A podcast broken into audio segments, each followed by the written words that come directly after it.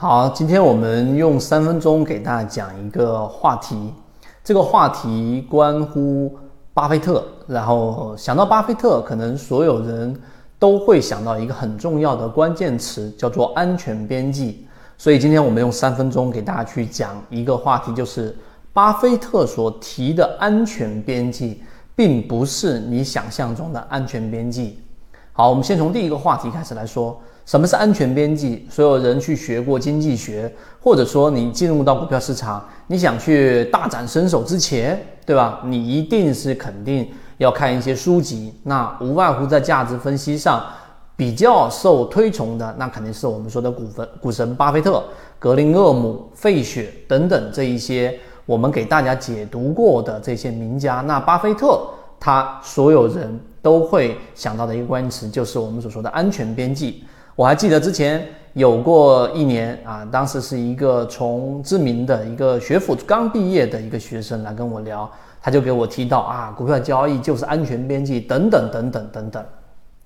那么今天我们给大家去纠正这个思维。那什么是安全边际呢？它并不仅仅是我们在书本上看到的一个公式，对吧？例如说我们给大家讲过的 PEG 模型。那安全边际里面呢，我找到一个上市公司啊，什么是安全边际？给大家解释一下。我找到一个上市公司，然后这个上市公司，我用一个估值模型来把它的估值给算出来。那算出来，最后最后我用一种最保守的算法，这一个上市公司它所有的这一种固定资产和它所有的资产，我全部变卖当废铁来卖，那么都比现在的股价更加的值钱。那么这种情况之下，呃，按照巴菲特的理论，他就会去进行买入。那么这个就是我们所说的安全边际，总是把自己放置在一个最安全的区域。这是第二点。第三点，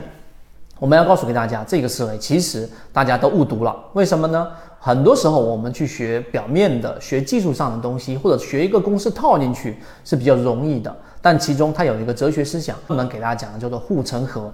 我们圈子讲的模型里面有散户数据大幅的减少，那么散户数据大幅减少这个模型呢，实际上是要找到想要系统的学习，可以邀请加入到我们的实战圈子，添加个人号 B B T 七七九七七，实战圈子会分享早盘信息、标的的筛选方法讲解等等。到筹码最干净的、浮筹最少的散户，再举个例子，十块钱割了肉，你在这个位置发现散户股东人数减少比例百分之二十以上、百分之三十以上，甚至我们找到百分之五十的，对吧？那么这种标的呢，跌到了七块，跌到了六块，其实它也是一个很重要的护城河，它至少让我是优于百分之六十、百分之八十的散户所占的这个位置的。这个护城河是一个大话题，今天我不重要去讲，但它其实也是我们所说安全边际的一个重要的哲学思想。它不仅仅是技术分析，那除了这个以外，我们还讲了超跌也是一样的，要找到一个个股跌到非理性区域，出现了踩踏式的割肉，并且放了量的这种下跌，那么这种也是一种安全边际。所以千万不要把安全边际仅仅等同于价值分析的那一个小小的公式套用和那一个计算方式。如果是这样，那你就错了。那当然，